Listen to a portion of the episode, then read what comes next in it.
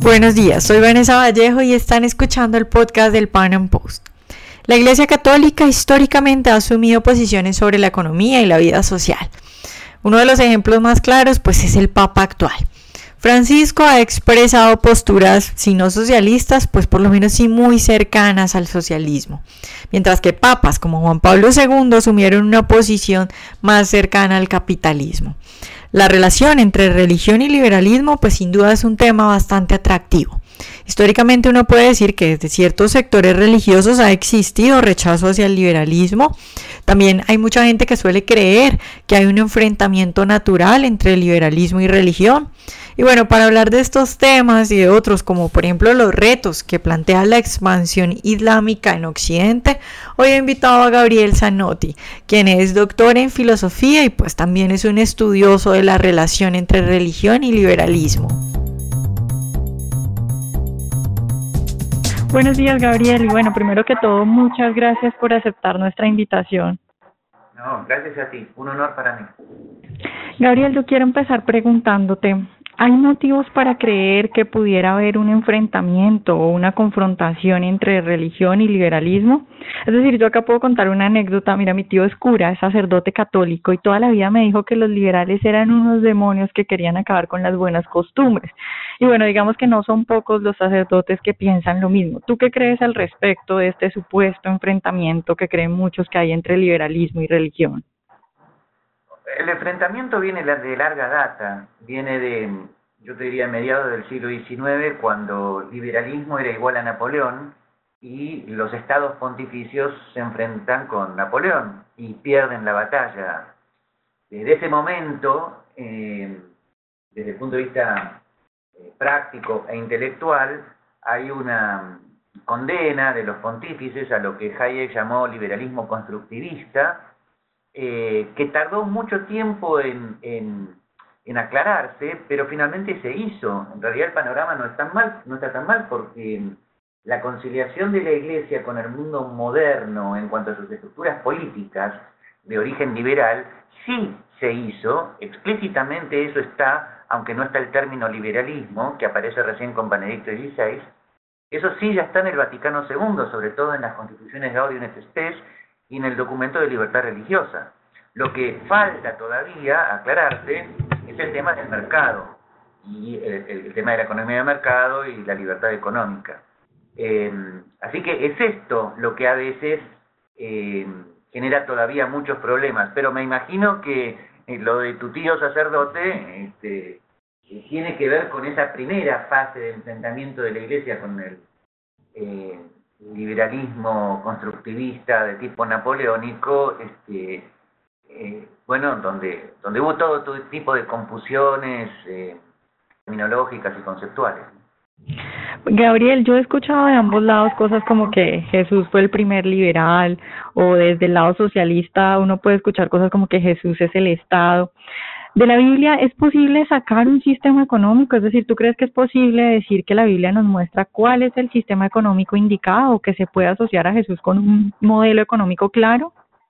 No, no, eso sería un literalismo bíblico que algunos cristianos siguen en materia científica, en materia social, pero que la teología católica no, no acepta. En la teología católica la Biblia es siempre absolutamente simbólica, tiene que ver con un mensaje de salvación y no se puede deducir directamente de un sistema político, eh, sino mediando algunas otras eh, mediando algunas otras premisas que ya no están directamente reveladas.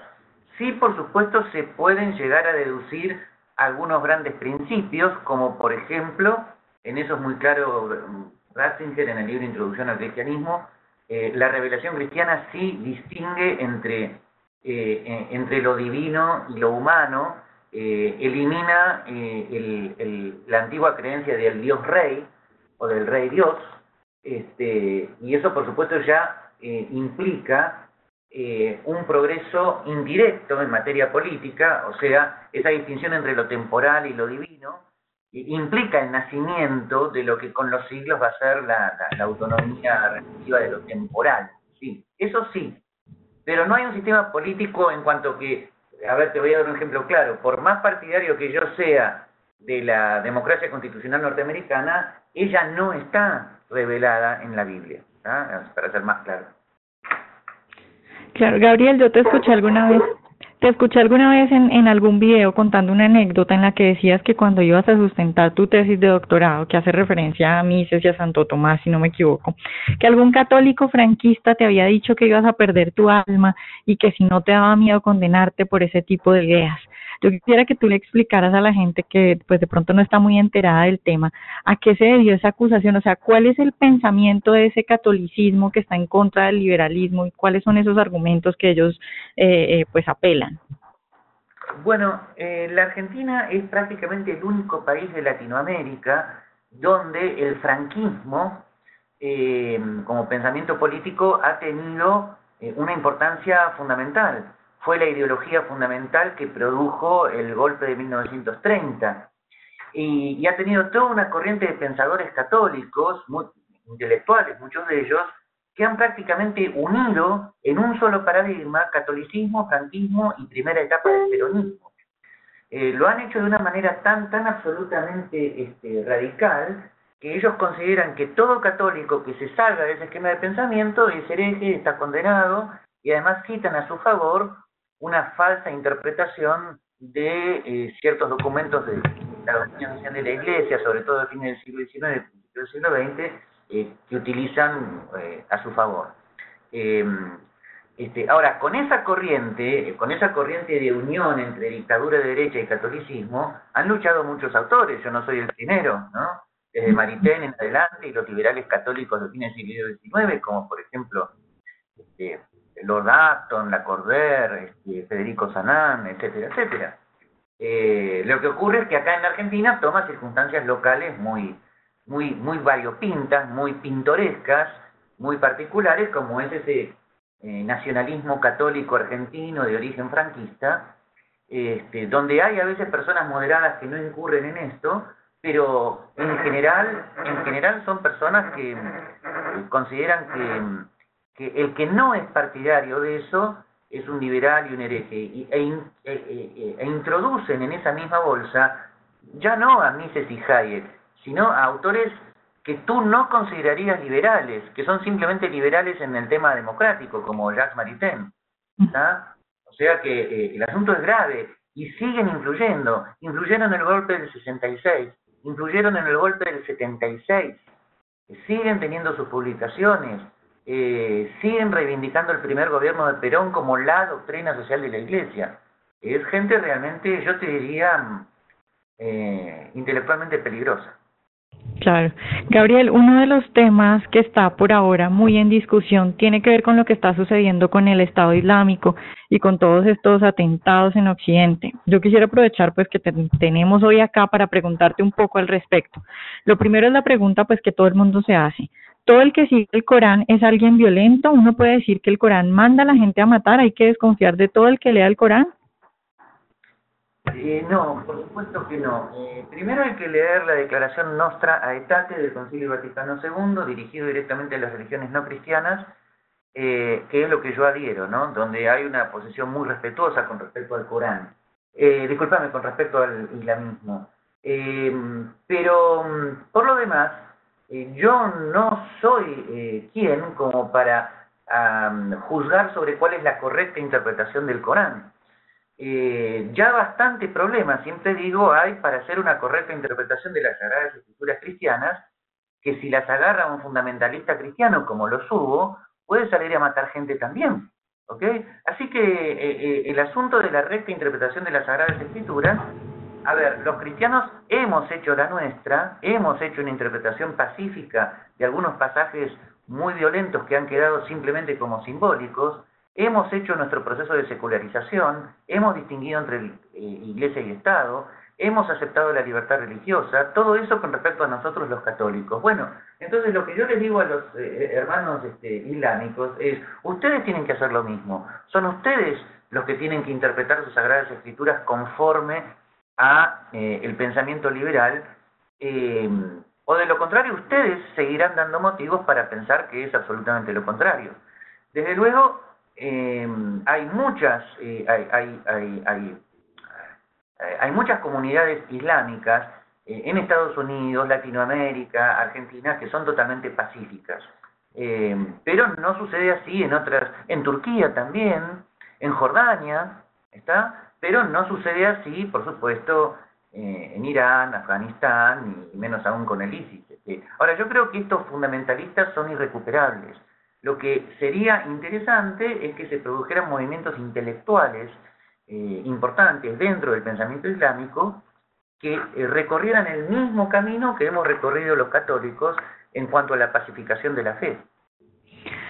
Gabriel, ¿tú crees en la libre circulación de personas? Es decir, con esto de los atentados y el Estado Islámico, que es un tema pues en el que muchos liberales andan también eh, en discusiones, ¿tú cuál crees que es la, la solución al respecto de dejarlos entrar o cerrar fronteras o tratar de restringir de algún modo eh, la libre circulación? Yo sigo siendo partidario con lo que von Mises siempre opinó, la libre circulación de personas y de capitales. Eh, Siempre, sin embargo, antes de que esto surgiera, hice una distinción entre derechos individuales en abstracto e inconcreto. In abstracto es una definición de un derecho individual eh, que queda como un ideal regulativo al cual hay que ir. ¿no? Inconcreto son las circunstancias históricas, las circunstancias jurídicas concretas donde un derecho individual este, se da. ¿no? Eh, yo creo que las solución en este momento sería intermedia. Yo levantaría todas las aduanas, todos los pasaportes, todas las visas en mi propio país, em, daría libre circulación total y completa, eh, pero con respecto a eh, inmigrantes que vengan de determinados lugares, sería el único caso donde yo em, exigiría em, algún pasaporte, algún tipo de antecedente, este, de averiguación de antecedentes, como se hace habitualmente con todos los inmigrantes. Eh, pero igualmente, igualmente sería la única restricción que colocaría. Eh, eh, estoy casi totalmente seguro de que los inmigrantes que vengan a un sistema de incentivos liberales se van a terminar integrando y adaptando. y por lo demás, este, el modo de luchar contra el terrorismo nunca fue volverse eh, un país este, totalitario, ¿no? Eh, en eso los occidentales eh, tenemos que dar ejemplo de coherencia. Este, hagamos lo que haya que hacer de manera de seguir con el debido proceso, pero, a ver, yo siempre lo digo así. si quieres evitar todo tipo de terrorismo, conviértete en la Unión Soviética y punto terminado. Conviértete en Corea del Norte y punto terminado. Pero esa no es la solución. Claro, Gabriel, eh, en este momento hay un papa que si, si no es socialista, por lo menos digamos que sí simpatiza mucho con ideas socialistas. ¿Cuál es tu visión de la Iglesia Católica en este momento respecto a eso? ¿Tú la ves como que hay más socialismo y que el capitalismo es cosa rara de algunos por ahí como pues Juan Pablo II y Benedicto? ¿O las ideas capitalistas son más comunes de lo que normalmente se cree dentro de la Iglesia Católica? Bueno, te voy a hacer un diagnóstico general. Primero, eh, durante el pontificado de Juan Pablo II de Benedicto XVI, eh, lo que sucedió es que ellos funcionaron como una especie de freno a las corrientes de teología de la liberación más extremas, que luego se moderaron un poco, pero que sin embargo siempre circularon en las conferencias episcopales latinoamericanas. Lo que te quiero decir es que eh, por más que Juan Pablo II en la segunda etapa de su pontificado y Benedicto XVI hayan tratado de volcar la Iglesia Católica hacia, ideas menos socialistas, sin embargo en América Latina el panorama seguía siendo el mismo. Eh, sus obispos y la mayor parte de sus sacerdotes, siempre con sus excepciones, no habían cambiado en absoluto, no seguían el magisterio de, Juan Pablo II, Benedicto XVI, tenían sus teólogos particulares y propios, seguían esos escritos, eh, por lo tanto había como una especie de división de hecho, eh, este, y ahora sencillamente con, eh, con la llegada al, al, Vaticano de, Francisco, eh, esta situación se ha como, se, ha como se, ha hecho visible. O sea, ha llegado al, al, Vaticano un teólogo de la liberación moderado, de la línea de la teología del pueblo, y entonces, eh, finalmente, lo que fue prácticamente el documento, los documentos de Santo Domingo y Aparecida, que nadie les llevaba el apunte, ahora se han convertido eh, directamente en, en la palabra oficial. A pesar de que Francisco eh, siempre llama al diálogo y al debate, sin embargo, eh, los que en este momento son sacerdotes, obispos y cardenales y piensan a favor del mercado están totalmente silenciados, le tienen temor. Este, hay un pensamiento relativamente oficial eh, antimercado, la situación en ese sentido ha tenido un retroceso. El problema de Francisco, además, desde el punto de vista religioso, no es que su orientación teológica sea teología del pueblo, sino que él además, en su mentalidad, une teología del pueblo con, em, un peronismo relativamente tradicionalista. Eh, y todo eso lo mezcla con la doctrina social de la Iglesia. Eh, y todo esto, por supuesto, no es un panorama eh, alentador. Así que, listo, ahora él es el pontífice y simplemente apretar los dientes y seguir. No, no, hay, no hay ningún tipo de solución a corto plazo. Estamos los católicos que seguimos pensando lo que siempre hemos pensado, está el Acton Institute de Estados Unidos, está el Instituto Acton de Argentina, Francisco no dicta nuestra agenda, nosotros seguimos haciendo lo que siempre hacemos, eh, por lo pronto parece que él no está dispuesto a, a, mandarnos al infierno, así que nosotros seguimos, es un tema totalmente opinable, si él quiere ser este estatista que lo sea, nosotros no lo somos, eh, pero lamentablemente la mayor parte de las personas van a identificar catolicismo con, estatismo, con socialismo, con intervencionismo. Y bueno, ¿sabes qué, Vanessa? Listo, no hay solución a corto plazo. Simplemente la solución es seguir en la que estamos, seguir haciendo lo que estamos haciendo. Gabriel, ¿qué tan vigente ves tú la, la, las ideas de la teología de la liberación? Muy vigentes. Te vuelvo a decir que estuvieron totalmente vigentes, primero, en su versión más extrema, cuasi marxista, cuasi violenta, eh, aparecieron en los documentos de Medellín y Puebla. Y luego se fueron moderando en las declaraciones episcopales de Santo Domingo eh, y Aparecida, ¿no? Em, una versión más moderada, este, que te vuelvo a decir, tiene que ver con la custodia de los pueblos originarios, la religiosidad popular, ese tipo de cuestiones, pero que, como bien señala el padre Gustavo Irrazábal en la Argentina y Lori Sanata en Italia, son corrientes teológicas que no terminan de ver, no terminan casi ni de aceptar la institucionalidad republicana, que la ven como, eh, como invasiones europeas contrarias a la mentalidad católica. ¿no? Desde el punto de vista no, no, bueno, la cosa sigue siendo muy complicada. Ya no son eh, marxistas violentos, pero presentan una oposición permanente a todo lo que signifique república liberal. Gabriel, yo creo que hay algo que la gente desconoce mucho y es respecto a los aportes del judeocristianismo a la civilización occidental, que yo normalmente cuando hablo de eso, pues la gente como que se asombra. ¿Tú podrías, digamos, hablarnos un poco de lo que ha aportado el judeocristianismo a, la, a, nuestra civilización? Sí, totalmente. Eh, es más, la civilización occidental es judeocristiana. Eh, el occidente es la unión, la síntesis entre lo griego, lo romano y lo judeocristiano. Si no hubiera sido por los judeocristianos, no hubiera nacido Occidente, porque Occidente nace precisamente porque se distingue entre el ámbito religioso y el ámbito político. Eh, eh, entonces, e, esa es la clave para el nacimiento, tanto en el pueblo judío como en el judeocristianismo, este, de, de la búsqueda, por un lado, de la ciencia y por el otro lado, de la autonomía de las realidades temporales y por el otro lado, la noción de persona de persona individual, concreta, con sus derechos. Eso aparece en Occidente con la noción de persona que viene del judeo-cristianismo y que va evolucionando lentamente a lo largo de los siglos este, hasta que surge de manera ya específica con la segunda escolástica y luego, te vuelvo a decir, eh, con el liberalismo católico de fines del siglo XIX y luego con los, con, con, los locos que seguimos en el siglo XX, ¿no? Pero, eh, pero independientemente de autores, eh, lo que quiero decir es que la aparición de nociones como derechos individuales, libertad religiosa, eh, distinción entre lo temporal y lo religioso, son nociones que aparecen con el judeocristianismo. Eh, por lo tanto, la civilización cristiana, este, perdón, la civilización occidental es cristianismo y es universal.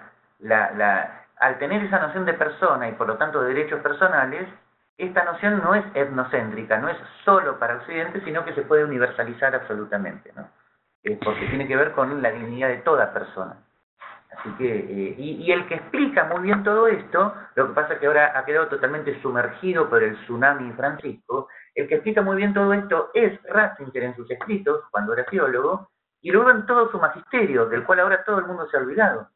Está eh, sobre todo en discursos importantísimos, que son una pieza este, espectacular eh, de precisión y lucidez, en el discurso que da al Parlamento inglés y en el discurso que da al Parlamento alemán, 2010 y 2011 respectivamente. ¿no? Este, este, incluso Benedicto XVI fue el único pontífice, el primer y único pontífice que, eh, que eh, rescató el término liberalismo, rescató el término liberalismo político. Lo hizo explícitamente tres veces. Y por supuesto todos, todos los absolutamente antiliberales de la Iglesia lo callaron, lo silenciaron, miraron para otro lado, hicieron como que no pasaba nada. Los únicos que lo dijimos, que insistimos en el tema, fuimos por supuesto los que estábamos en el Instituto APA. Este, eh, Gabriel, eh, sí, ahora está olvidado como si no hubiera pasado, como si no hubiera existido. Es una situación muy injusta, pero bueno, la historia tiene sus etapas. Eh, este, que Francisco disfrute su momento, pero él no es la historia completa. Claro, Gabriel, ¿tú a, a qué crees que se debe, por ejemplo, Camilo Torres acá en Colombia goza de muy buena, de mucha popularidad, de mucho cariño, la gente pues eh, lo sigue recordando mucho. Y mientras tanto, eh, Benedicto XVI, por ejemplo, que va más hacia el lado del capitalismo, eh, eh, pues tiene muy mala imagen y digamos que no es tan querido como la gente como otros papas. ¿Tú crees que, eh, pesa mucho hablar de capitalismo dentro del, del pensamiento católico?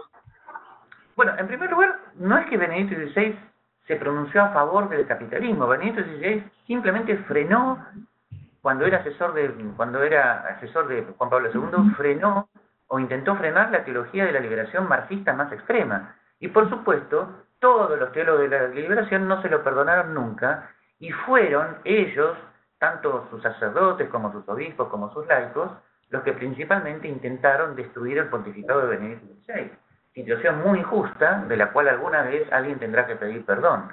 Así que este, el problema con Benedicto XVI es que fue un pontífice muy recto, muy humilde y muy sencillo que sencillamente dijo, eh, marxismo en la iglesia no. Y no se lo perdonaron nunca, ¿eh? porque son unos ideólogos obcecados y totalitarios e intolerantes.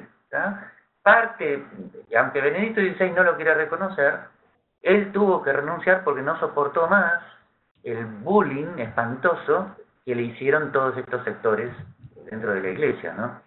Es una situación muy injusta, que alguna vez alguien va a tener que escribirla y alguien va a tener que pedir perdón por todo lo que se le hizo. Gabriel, ya para terminar y bueno, un poco para contribuir a las discusiones que suelo tener, por ejemplo, con mis amigos no creyentes, yo te quisiera preguntar, ¿la fe se puede razonar? Totalmente. No solamente se puede, se debe. Esa es la tradición católica, esa armonía entre razón y fe es la que está sintetizada en Santo Tomás de Aquino. Santo Tomás de Aquino no es solamente un autor particular dentro de la Iglesia, es el modelo de diálogo entre razón y fe. Eh, la formación en Santo Tomás de Aquino implica justamente tener una fe sólida porque es la fe que se autorrazona a sí misma. Eh, por lo tanto, eh, la religión católica es diálogo entre razón y fe o de lo contrario no es catolicismo. Eso es muy importante en esta época donde se supone que la fe es nada más que un sentimiento que haga que viene como el viento. ¿no? Uy, hoy llueve, bueno, entonces llueve. Uy, mañana hay sol, entonces hay sol. No, la fe no es eso. Eh, lo único que protege de eso es la lectura de Santo Tomás de Aquino. No, no queda otra. Bueno, Gabriel, pues muchas gracias por haber estado con nosotros y bueno, ojalá te podamos tener más adelante de nuevo. Todo lo que vos quieras, Vanessa. Un, un beso grande.